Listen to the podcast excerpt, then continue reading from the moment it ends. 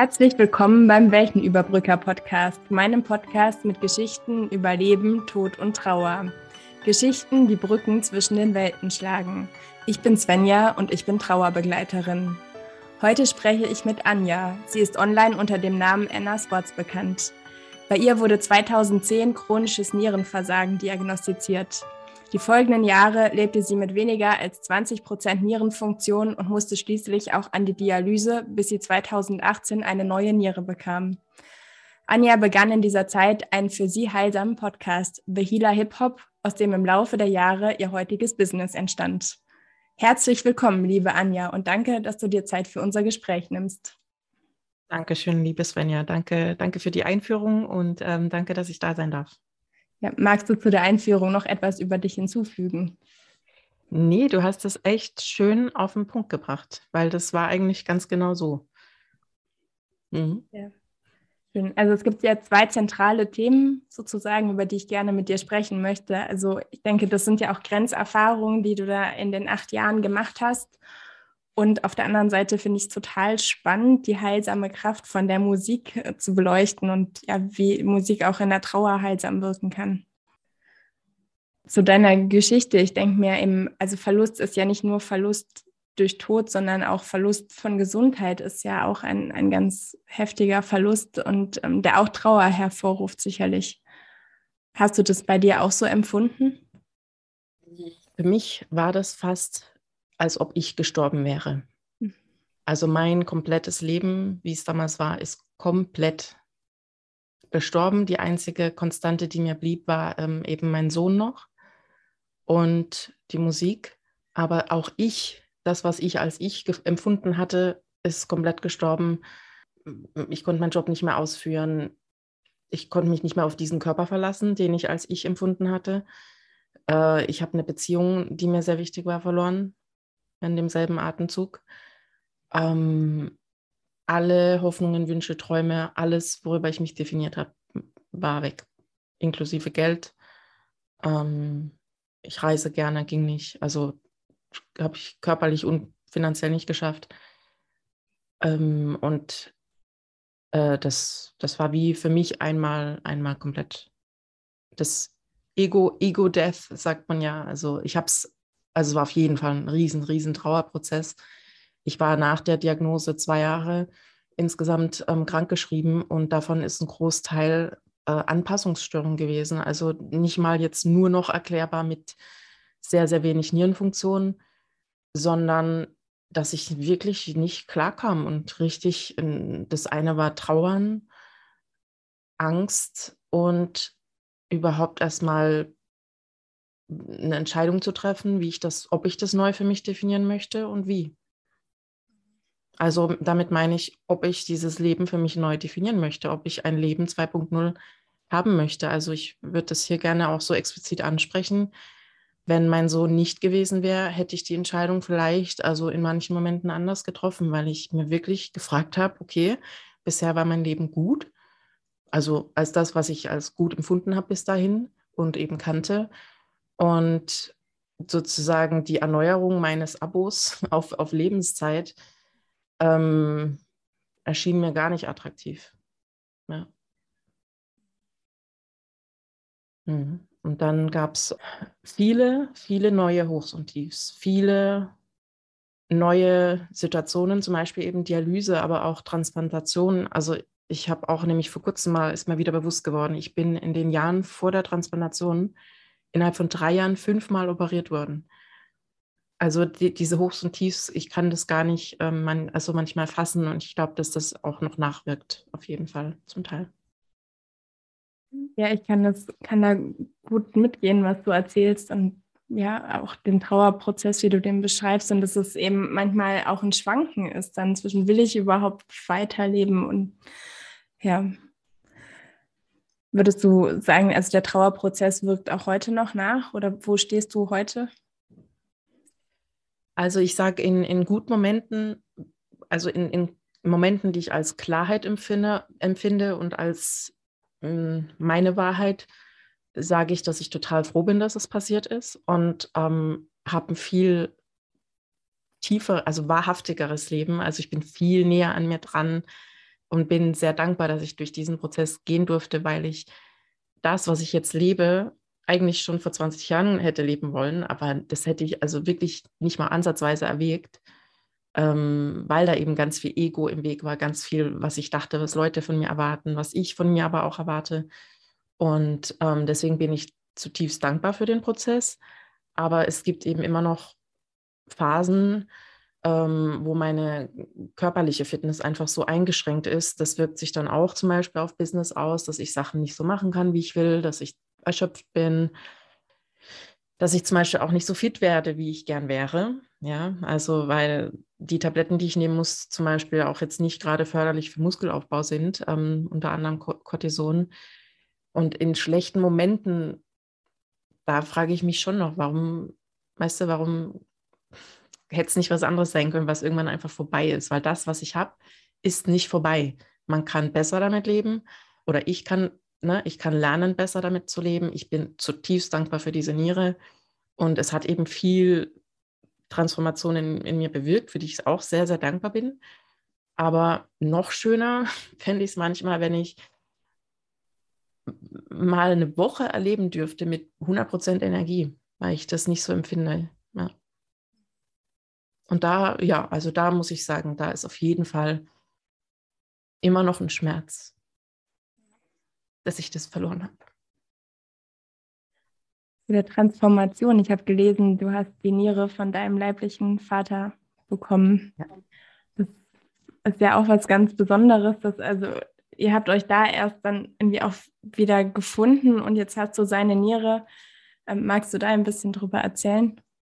Ja, also weil das ist wirklich für mich so ein Schlüssel, warum das alles so sein sollte, weil es eben Heilung auf so vielen Ebenen bewirkt hatte. Also ein Grund, eine Grundursache für meinen Schmerz und auch warum ich schon von frühester Kindheit, also ich hatte schon mit drei Jahren, dreieinhalb Jahren ganz schlimme, ähm, also mein Blinddarm ist geplatzt und das war auch lebensgefährlich und die Zeit im Krankenhaus, ich habe damals in Ostdeutschland, also in der DDR damals noch gelebt. Ähm, damals durften Eltern nicht ins Krankenhaus. Also das hat schon so eine Urwunde in mir hinterlassen und da war das schon so, dass es mit meinem, äh, also die Ehe meiner Eltern auseinanderging. Das heißt, ich bin schon seit, seit ich eben drei bin, habe ich so drei, vier, hatte ich so einen wirklich großen, großen Schmerz in mir. Also ich glaube auch, dass diese zwei Wochen da als dreijähriges Kind alleine im Krankenhaus mit fetter, zweimal fetter OP am Bauch, entsprechend großer Narbe auch, dass das auf jeden Fall schon mal seine Spuren hinterlassen hat und dann eben auch die Trennung. Also ich habe meinen Vater dann nicht mehr gesehen. Ich habe ihn dann noch einmal kurz gesehen, weil ich weiß nicht mehr, ob ich neun oder zehn, elf, zwölf, ich weiß es nicht mehr. Also ich war irgendwas so in dem Alter. Da war dann, äh, also auf jeden Fall die äh, Mauer schon gefallen und ähm,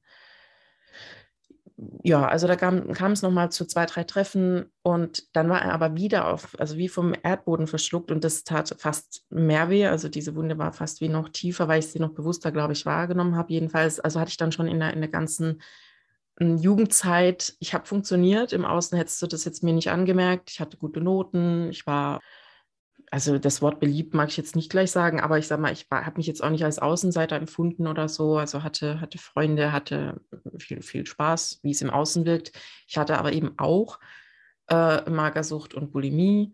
Mich hat dann in dem ersten Schritt äh, zum Beispiel die Geburt von meinem Sohn geheilt. Also überhaupt, dass es ein Sohn geworden ist, komischerweise, weil ich eben mit, mit männlicher Energie, ähm, obwohl ich einen super, super, super tollen äh, Stiefpapa habe, ich konnte es nicht so an mich ranlassen. Und mit männlicher Energie stand ich einfach total auf Kriegsfuß und da war das total heilsam, meinen Sohn zu bekommen mit 21.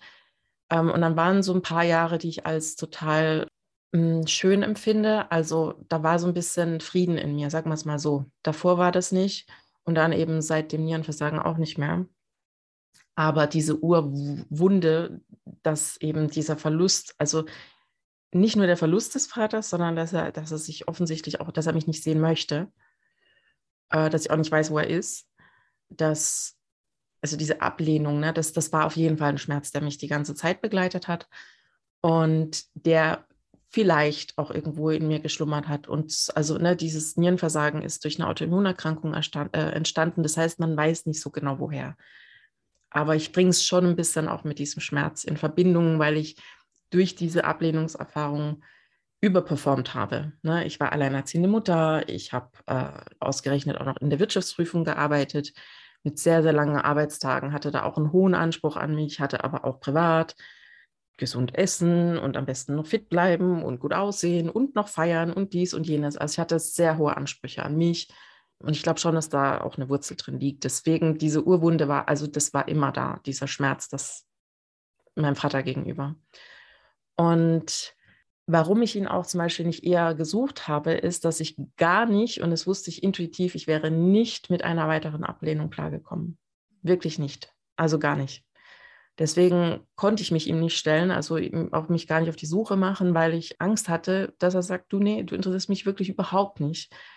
Und das hätte, also ja, also das, ne, so muss man sich das bisschen vorstellen. Es war einfach so ein dumpfer, schlummernder Schmerz, der in mir so vor sich hin wabert.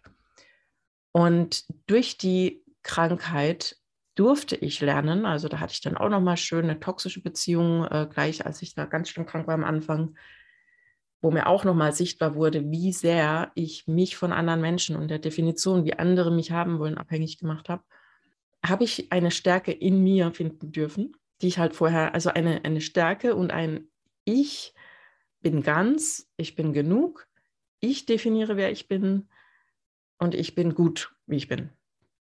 Diese Stärke hatte ich früher nicht. Ne? Und das durfte immer mehr an, also in mir reifen. Das hatte zum Beispiel auch mit Musik zu tun, kann ich ja nachher noch erzählen.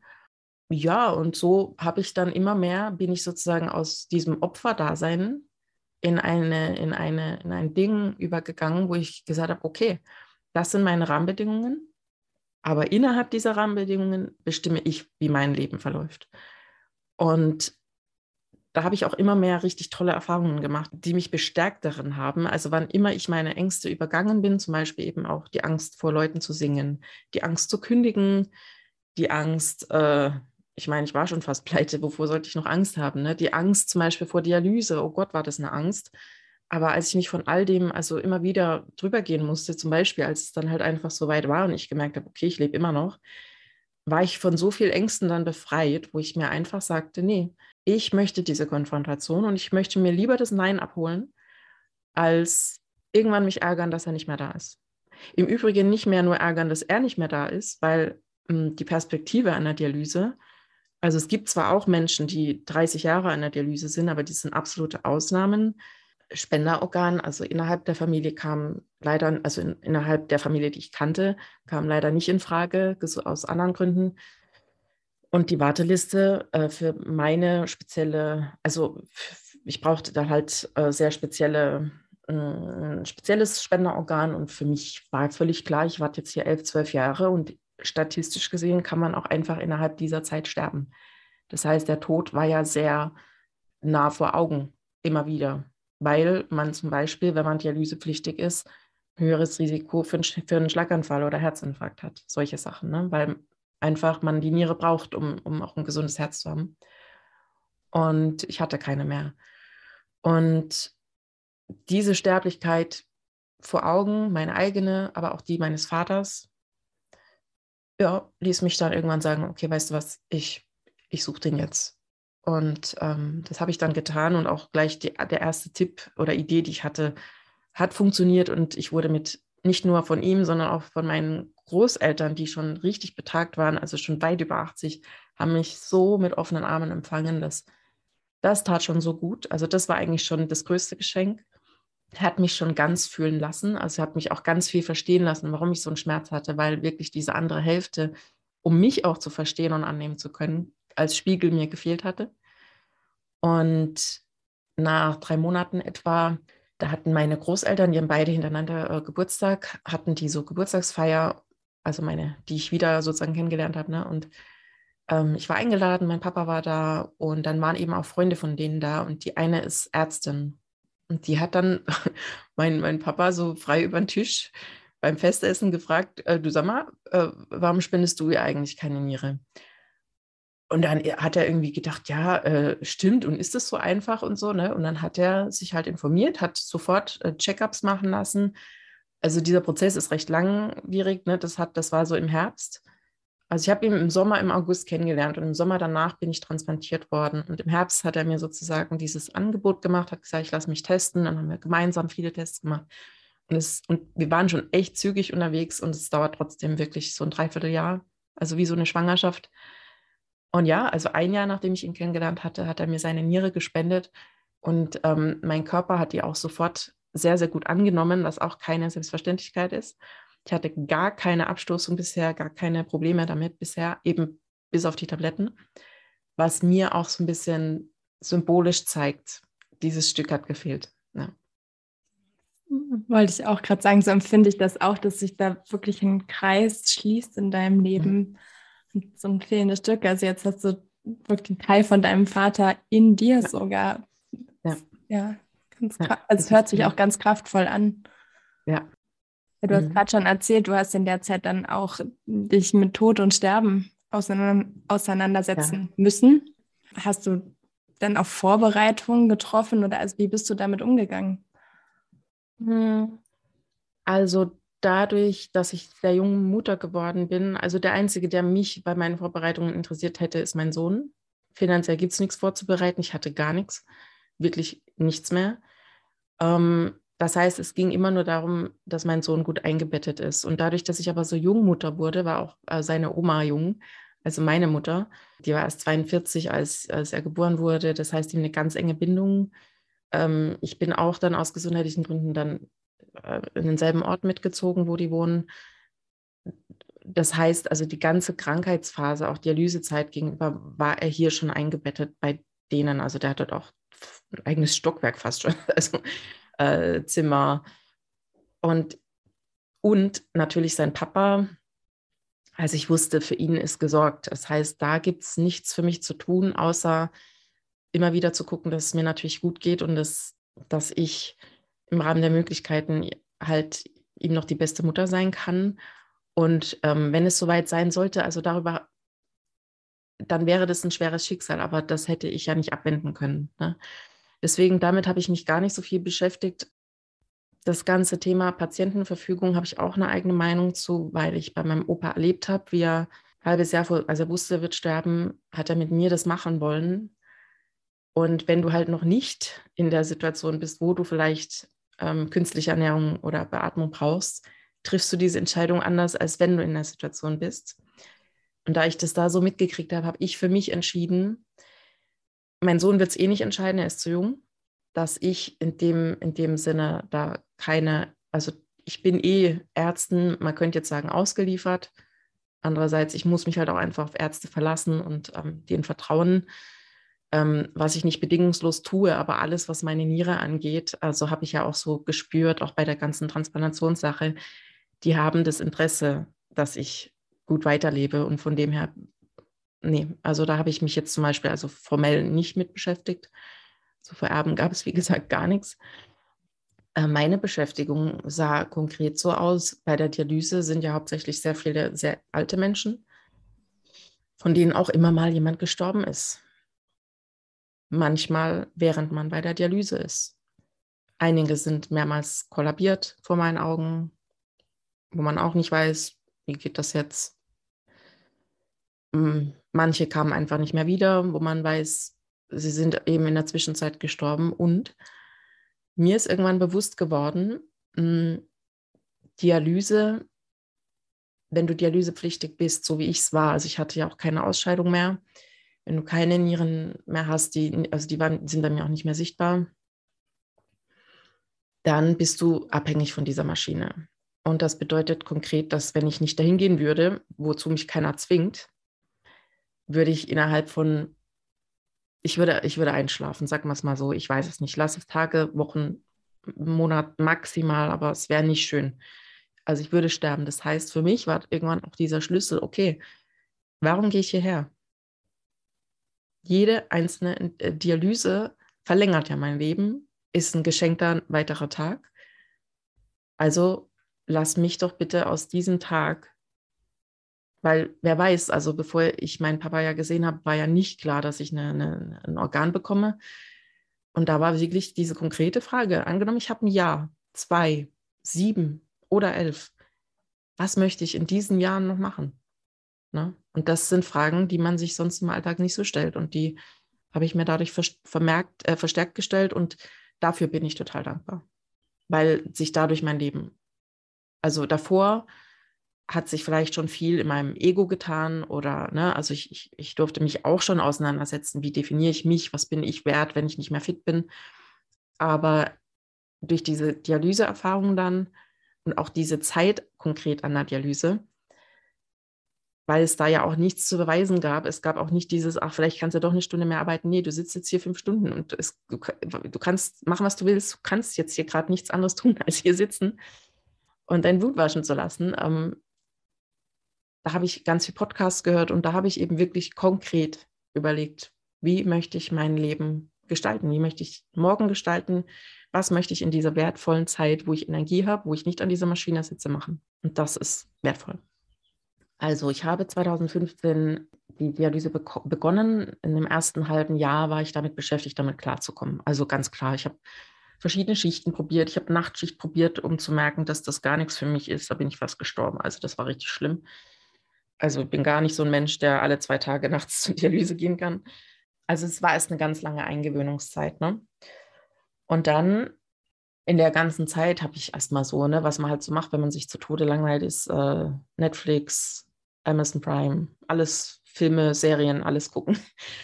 Bis mich das sogar gelangweilt hat, weil es halt so nichts, es hat ja nichts in mir angeregt. Und dann habe ich ähm, diese Podcast-App auf meinem Handy entdeckt und habe da einfach mal irgendeinen Begriff gegoogelt also gesucht und, äh, und dann irgendwie mich von Podcast zu Podcast gehangelt und bin auf tolle Podcasts gestoßen, zum Beispiel den Glücksfinder, der einfach einen Podcast gemacht hat, weil er gesagt hat, ich bin nicht glücklich. Und ich möchte Leute interviewen, von denen ich denke, die sind glücklich. Das fand ich so simpel. Und erstens hat natürlich dieser Podcast in mir was äh, berührt, weil da wirklich auch Menschen mit sehr schweren Schicksalen zum, zum Teil dabei waren, die eben danach so schöne Sachen kreiert haben. Also das hat mich super angeregt, aber auch alleine seine Idee und dieses, dass er sich das erlaubt hat, zu sagen, ich mache das jetzt einfach. Ich frage nicht um Erlaubnis. Ich frage auch nicht, ob ich jetzt äh, der perfekte Podcaster bin und das richtig gut kann.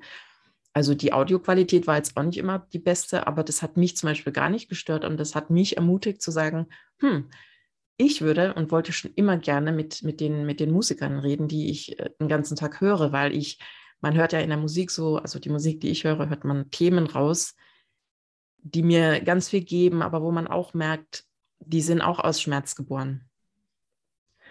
Oder sollen Hoffnung geben und, und, und wie, wie kommt jemand dazu, dieses Lied zu schreiben, ne? oder was war denn konkret seine Erfahrung oder so. Und da habe ich mir dann erlaubt, und es hat dann nochmal so ein Jahr etwa gebraucht, habe ich mir dann erlaubt, selber einen Podcast zu gründen, äh, den ich dann genannt habe, The Healer Hip Hop. Einfach, weil es mir Freude gemacht hat. Weil es mir Freude macht, mit Menschen, also mit Artists konkret oder Menschen, die eben irgendwie aus dem Hip-Hop-Universum kommen, äh, egal ob sie jetzt singen oder rappen oder irgendwas, ähm, da so ein bisschen tiefer zu gehen, als es die Musik manchmal, manchmal geht Musik sehr tief, aber sie ist ja trotzdem getrennt von den Menschen. Ja, und das habe ich mir dann erlaubt. Und das war auch so ein absoluter Gamechanger. Ja. Total spannend, ja. Also es gibt ja wirklich Menschen, die machen dann so eine Bucketlist oder so, was sie eben noch machen wollen. Ich habe eine. Mhm.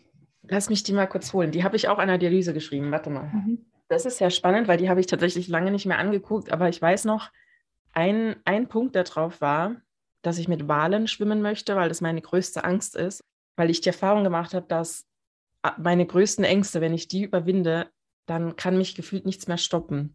Also das habe ich jedenfalls noch nicht geschafft.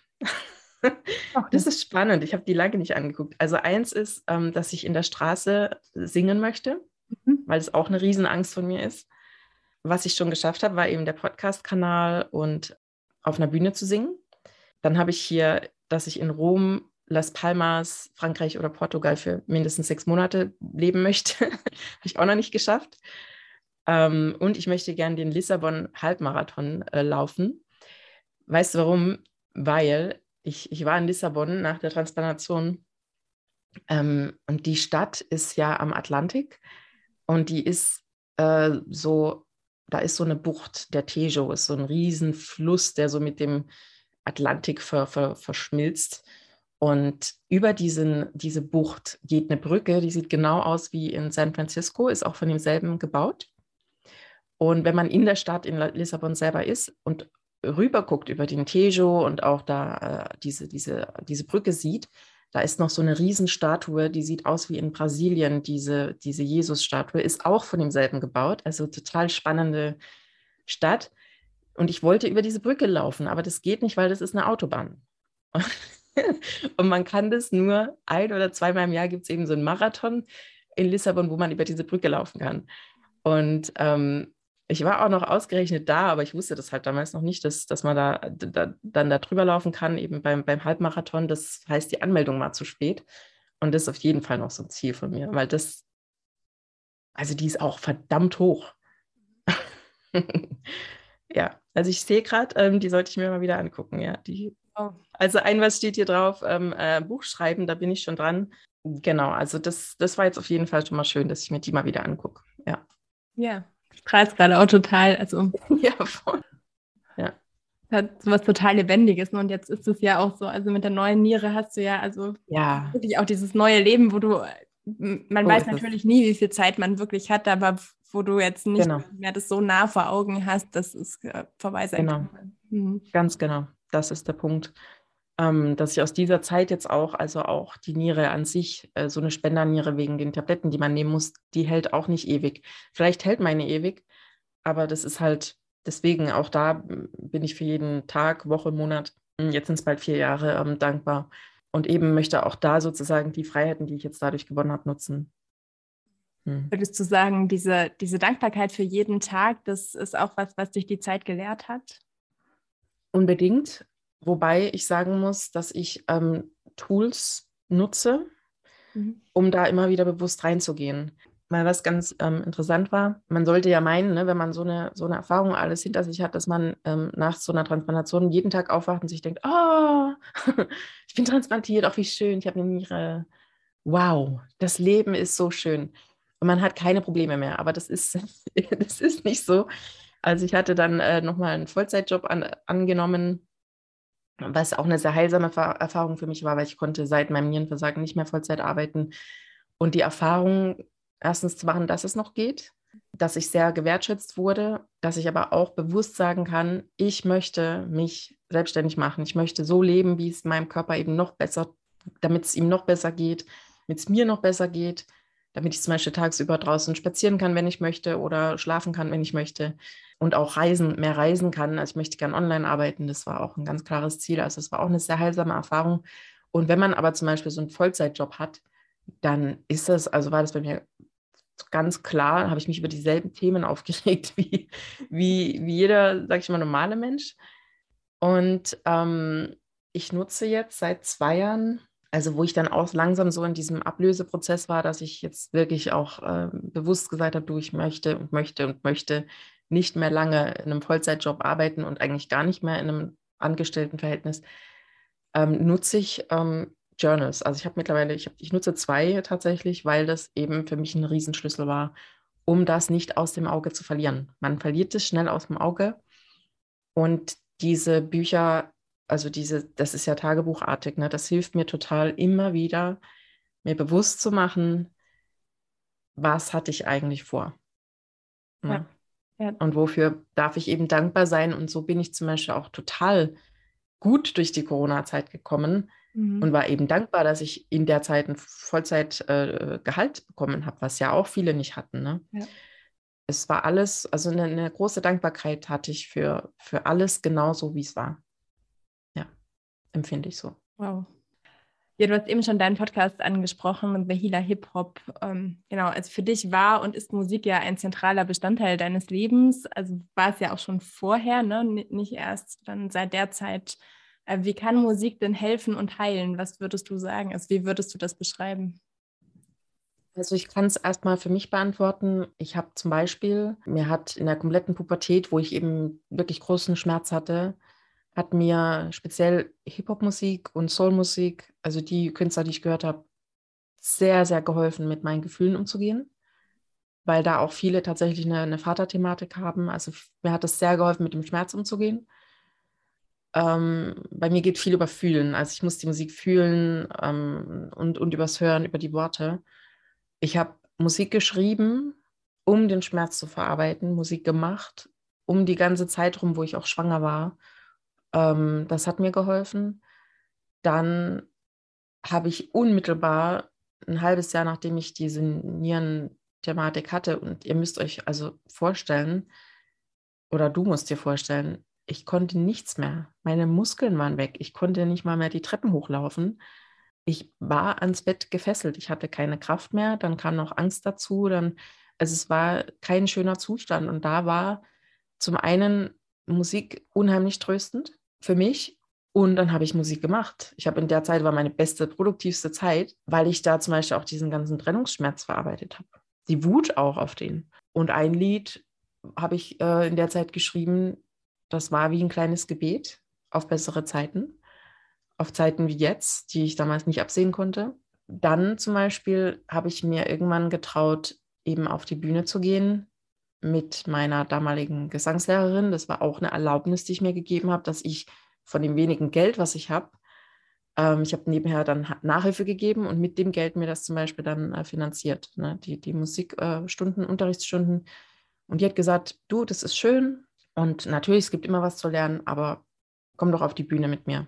Das war nur ein einmaliges Event. Also wir hatten so eine reine Frauenband, so einen einmaligen Abend. Und das, was mir das gegeben hat, das kannst du dir nicht vorstellen. Das, wie ich mich da gefühlt und gespürt habe in dem Moment und wie, wie ich gespürt habe, dass ich eben nicht nur die nierenkranke, schwerbehinderte, alleinerziehende ohne Geld bin, die nicht mehr normal arbeiten kann, nur noch Teilzeit, sondern dass ich richtig Power noch in mir habe. Das hat mir viel gegeben. Wenn man es größer denkt, also warum es auch The Healer Hip Hop heißt, das ist ein, äh, ein Titel von meiner Lieblingssängerin, der, äh, die heißt Erika Badu. Und sie singt in dem Lied, um, It's bigger than religion, it's bigger than my people, it's bigger than the government. Also es verbindet Menschen über Religionen hinweg, über Sprachbarrieren hinweg über eben Nationalitäten hinweg, über Kontinente, ähm, Hautfarben, alles Mögliche. Und da ist so eine Riesenpower drin. Und zum Beispiel kann ich jetzt heute durch die Online-Möglichkeiten, ich kann jemanden interviewen, habe ich auch, aus äh, Zimbabwe, der dort, äh, also wir konnten nicht mal ein Live-Interview machen, sondern wir mussten uns WhatsApp-Sprachnachrichten hin und her schicken. Und er hat mir dann Musikstücke und so geschickt. Aber er kann durch die Musik und das, was er in dieser Musik, also er zum Beispiel verbindet in dem Hip-Hop, den er macht, ähm, die verschiedenen Stämme aus seinem Land. Ja, das ist unerhört sozusagen und es ist aber super heilsam. Ne? Und mit so jemandem kann ich hier aus Deutschland ein Interview führen, kann das an deutsche, an weltweite Zuhörer schicken und ich kann ein, ein also werde ich auch, ich, ich arbeite gerade an einem anderen Festival, aber ich werde eben auch ein internationales Festival machen, genau für solche Leute, die eigentlich ohne die Musik nicht gehört würden. Man würde sie nicht wahrnehmen. Man würde vielleicht mal in den Nachrichten lesen, oh, in Simbabwe ist ganz schön schlimm, da gibt es einen Diktator oder irgendwas. Aber man wüsste nichts und es würde einen auch nicht berühren. Aber durch die Musik erreichen mich die Menschen, erreichen uns die Menschen. Und diese Chance, äh, die uns das Internet da bietet, dass ich jetzt also einfach die, also sagen kann, ich erlaube mir das jetzt, ich mache ein, ein, ein Festival zum Beispiel. Also mir fallen noch viel mehr Sachen ein, inwieweit Musik heilsam sein kann. Aber wie heilsam ist es bitte, wenn mir vielleicht auch äh, jemand, der, der ein Native ist aus Südamerika, wenn der mir von seinem konkreten Schmerz vor Ort erzählen kann, wir führen das alles auf eine virtuelle Bühne, jeder kann zuhören. Wie heilsam und verbindend ist das bitte? Ne? Und dafür nutzen wir halt Hip-Hop und da ist natürlich oft die einheitliche Sprache ähm, Englisch. Aber ähm, man spürt ja auch über die konkrete Sprache hinaus so ein gewisses Feeling und so. Und es ist natürlich auch ganz konkret eine Einnahmequelle für Menschen, die sonst auch keinen Zugang haben, zum Beispiel zu Euro, Dollar, was auch immer. Also das sind so tiefste Ungerechtigkeiten, die ich halt auch selber in Ansätzen dann in meiner Lage als alleinerziehend, schwerbehindert, also finanziell war da mal gar nichts mehr, ja, habe ich eben in Ansätzen gespürt, wie man eben hängen gelassen wird von einer kompletten Gesellschaft. Und es kann eine Familie gar nicht stemmen und auffangen. das darin liegt für mich halt so ein riesen heilsamer Schatz, dass, dass ich diese Möglichkeiten gerne nutzen möchte, um da auch einen gewissen Ausgleich und damit ja auch Heilung vor Ort zu bringen. Weil, sag ich mal, wenn ich jetzt jemanden in Simbabwe dasselbe Gehalt zahle wie oder Honorar für einen Auftritt wie jemanden aus Europa, dann kann der selber gut davon leben, äh, eine gewisse Zeit, sein äh, Produzent, sein Videograf, seine Familie vielleicht. Also das ist für mich mittlerweile so ein Lebensding, dass ich meine Energie, die ich eben noch habe, also gibt mir auch total viel zurück, ne, dass ich die für sowas einsetze. Und ja, für mich ist es eben Hip-Hop. Für manche kann das was anderes sein. Aber für mich, da ich da so einen Bezug dazu habe und da ich besonders auch das liebe, wenn ich das von anderen Menschen, andere Sprachen, andere, ganz anderer Background höre, ähm, ja, ist da für mich ganz viel Heilung drin. Für mich, aber eben auch für die anderen. Ja, also ich selber höre keinen Hip-Hop. So, also ich finde es total spannend, was du gerade ähm, beschreibst und welche Werte dem auch zugrunde liegen und was für eine starke spirituelle Dimension es da auch gibt. Also auch ganz gespannt, was du darüber erzählen würdest. Ja, mhm. und für jeden ist so eine andere Musik dann die richtige, sage ich mal. Ja. Genau. Also ich, ich glaube, dass jede Musik diese Kraft hat. Also mein Podcast heißt einfach so, erstens, weil ich das Lied mag, also es ist schon ein Begriff, den es vorher gab weil da so viel Message für mich drin ist, weil es für mich persönlich auch der Healer, die Musik schön ist und das Projekt, was, also alles, was ich jetzt mache, das ist ja jetzt wirklich mein, mein Unternehmen. Deswegen, der, der, der Begriff soll nicht ausschließen, weil das kann andere Musik genauso. Aber Hip-Hop wurde halt auch kreiert von Menschen, die eben nicht gehört wurden und sie hat keine Barrieren. Du brauchst kein Gerät dafür. Du brauchst keine Ausbildung, keine Erlaubnis dafür. Ja, es braucht nur deine eigene Übung, dein eigenes Training. Und du kannst, du kannst dich verschieden ausdrücken. Du kannst Beatboxen, wenn du, wenn dir keine Reime einfallen. Du kannst auch nur irgendeinen Rhythmus schlagen. Du kannst tanzen. Ne? Du kannst ähm, Graffiti, also andere Kunstarten machen. Oder ich höre eben auch viel Soulmusik und was eben viele afrikanische Künstler. Ich, ich weiß nicht, ich glaube, es gibt noch viel zu entdecken auf der Welt. Ne? Ich, ich kenne hauptsächlich eben so europäische, amerikanische und afrikanische Künstler.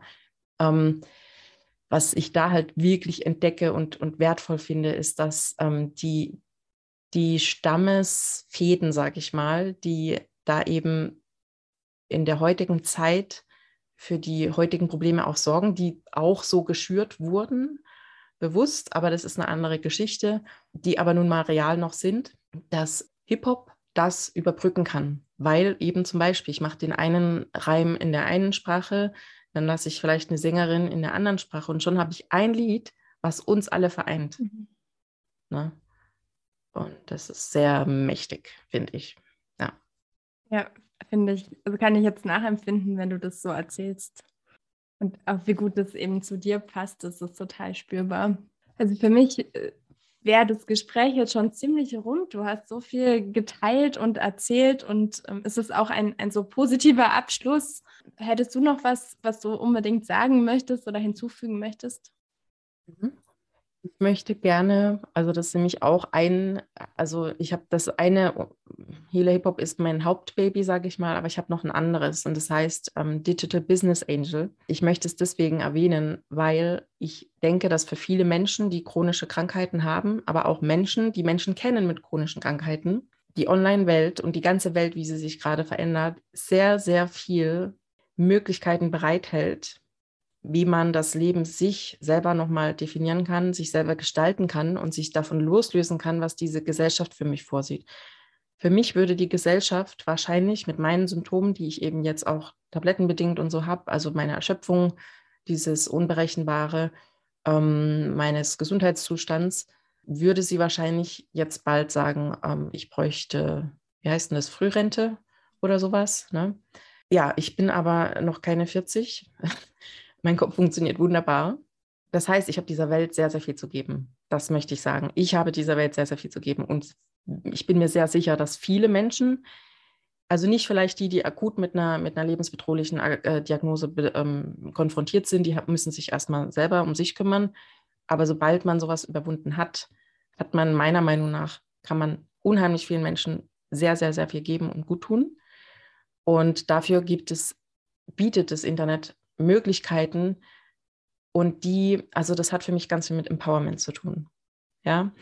weil ich dann eben nicht mehr, nimm, nimm, diese Begriffe, wenn ich mich vorstellen würde, ich bin alleinerziehend, ich bin zu 100 Prozent schwerbehindert ähm, und früher vielleicht noch, äh, kann nur noch Teilzeit arbeiten oder eben vielleicht noch Frührentner, das macht ja was mit mir. Ne? Ja. Wenn ich mich aber definiere, ich bin Unternehmerin, ich mache äh, mein Herzensprojekt ähm, und damit verdiene ich Geld und tue Gutes in dieser Welt mit all meinen Erfahrungen, weil die kann ich da einbringen ich möchte das gerne, diesen, diesen Samen in vielen Menschen pflanzen, die vielleicht davon betroffen sind oder Menschen kennen, die, weil das macht auch depressiv, wenn man sich in diese Schublade steckt, ich kann jetzt nichts mehr, ich bin abgeschrieben von der Gesellschaft. Weil vielleicht kannst du auch vieles nicht mehr, das kann sein. Vielleicht kannst du auch nur noch reden und gar nicht mehr online irgendwas machen. Aber das Wissen drum und die Erlaubnis zu sagen, ich bin trotzdem sehr, sehr wertvoll und da vielleicht zu schauen, wie kann ich das, was eben noch da ist und was so wertvoll ist, wie kann ich das nämlich noch nutzen, sodass ich mich eben auch wertvoll fühle. Also Digital Business Angel ist bisher eher eine Idee, weil dieser Begriff Business Angel sind ja eigentlich meistens auch männliche Investoren, die einfach Geld haben und sagen, du hast eine gute Idee, ich gebe dir Geld, mach was draus und dann kriege ich das Geld zurück. Ein Digital Business Angel stelle ich mir so vor, also ich wäre gerne irgendwann bald in dieser Situation, dass ich vielleicht auch mit Geld unterstützen kann, aber auch mit, mit konkretem Wissen, mit konkreter Umsetzung, weil ich mache ja auch vieles, habe ja vieles gelernt in den Jahren, dass ich da auch vielleicht so ein Netzwerk hätte mit Leuten, die so diese, diese Grundidee von einem Business Angel unterstützen, um Menschen wie mir vor ein paar Jahren diesen ersten Schub zu geben, dieses erste Kommen. Ich bastel dir dies und jenes, damit du das, was in dir noch wertvoll ist, teilen kannst. Und wenn es dir damit besser geht, gib das bitte gerne zurück. Also diesen, diesen ewigen Samen immer wieder pflanzen, um, um sich halt zu empowern. Das ist, glaube ich, ganz, ganz, ganz, ganz wichtig und vielleicht auch für den einen oder anderen ein Trost, wenn er noch nicht so weit ist. Ja, total wertvoll, was du sagst, Anna. Also auch gerade mit dem Mindset, also wie man sich dann Richtig. selber begreift. Mhm. Richtig, und das hat gedauert und das hat viel mit, ich erlaube mir das. Ich erlaube mir aber auch zu sagen, ich kann diesen Job nicht mehr machen. Ich kann ihn zwar nach eurer Definition noch machen, gerade so. Danach falle ich aber in mein Bett. Im Übrigen das komplette Wochenende. Ich kann nicht mehr spazieren, ich kann gar nichts mehr machen, weil ich all meine Energie in diesen Job stecke. Und sorry, Leute, das kann nicht euer Ernst sein. Das, das lasse ich für mein Leben nicht zu. Dafür habe ich nicht eine Niere gekriegt, dass ich meine ganze Arbeit einer Firma schenke mit ungewissem Ausgang, weil besser wird meine Gesundheit nicht, wenn ich nicht spazieren gehen kann oder ein bisschen Sport machen kann. Ne? Das heißt, es hatte ganz viel auch damit zu tun, dass ich mir erlaube zu sagen, das ist das, wo ich meine Grenze ziehe, was für mich ein wertvolles Leben ist. Und ich bin nicht bereit, all meine Energie, die sehr wertvoll ist, die wirklich wertvoll ist, weil so eine äh, Transplantation kostet viel Geld, also die, die Krankenkasse, äh, die Tabletten, die ich nehme, kosten viel Geld. Ich bin sehr wertvoll. Aber all diese Energie, die, die, die verschwende ich nicht in, in ein, eine Sache, die mir Energie nimmt, die auch niemand anders irgendwas Gutes bringt und wo ich wahrscheinlich noch kranker werde und noch mehr Geld kosten werde. Ne? Also da da auch wirklich zu gucken, wie kann ich eben uns allen am besten dienen. Und das hat ganz viel mit, ich erlaube mir, dass es mir gut gehen darf, zu tun. Ja. Letztendlich ist ja dein Leben und deine Gesundheit unbezahlbar, egal was die Krankenkasse da gezahlt hat. Richtig, richtig. Ja. Und wie gesagt, ich bin so jetzt in diesem Zustand viel wertvoller für alle, als wenn ich wirklich mich zwingen muss jeden Tag und überwinden muss, dass ich diesen einen Tag noch schaffe gerade so, damit ich wieder ins Bett fallen kann. Also war das dann zum Schluss. Also ich habe auch zwischen jedem äh, äh, Zoom-Call irgendwie mich äh, hingelegt und geschlafen, wo ich dann auch gedacht habe, das kann nicht mehr sein. Ich habe keine Kraft zum Kochen. Ich habe kaum noch Kraft, äh, gut einzukaufen. Ich schaffe zwar nach eurer Definition, bin ich arbeitsfähig, weil offensichtlich schaffe ich es ja, aber ich schaffe nichts anderes und es kann nicht das Ziel von allem sein. Und ich weiß, dass ich nicht die Einzige bin. Auch übrigens Menschen, die sagen würden, sie sind gesund, die ihren Alltag nicht bewältigen können, weil sie ihre komplette Energie in einen Job stecken. Und das darf man hinterfragen, ob man da wirklich allen, inklusive sich selber, am besten dient. Danke, ja. dass du das auch nochmal erwähnt hast. Das ging mir eben auch durch den Kopf, genau, dass das auch gesunde ja. Menschen sein können.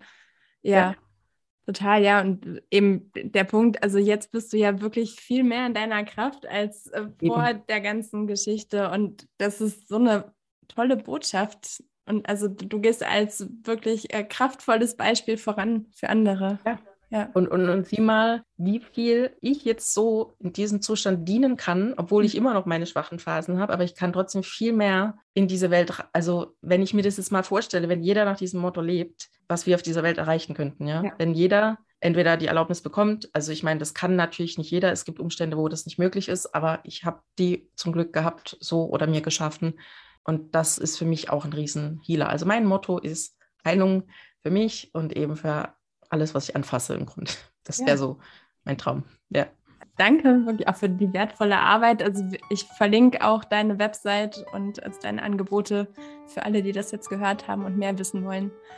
Und danke einfach für das Gespräch und deine Offenheit, das Vertrauen, was du alles geteilt hast. Sehr, sehr gerne. Und danke, dass du diese, diese Plattform bietest, weil ich glaube, die hätte mir damals auch sehr gut getan.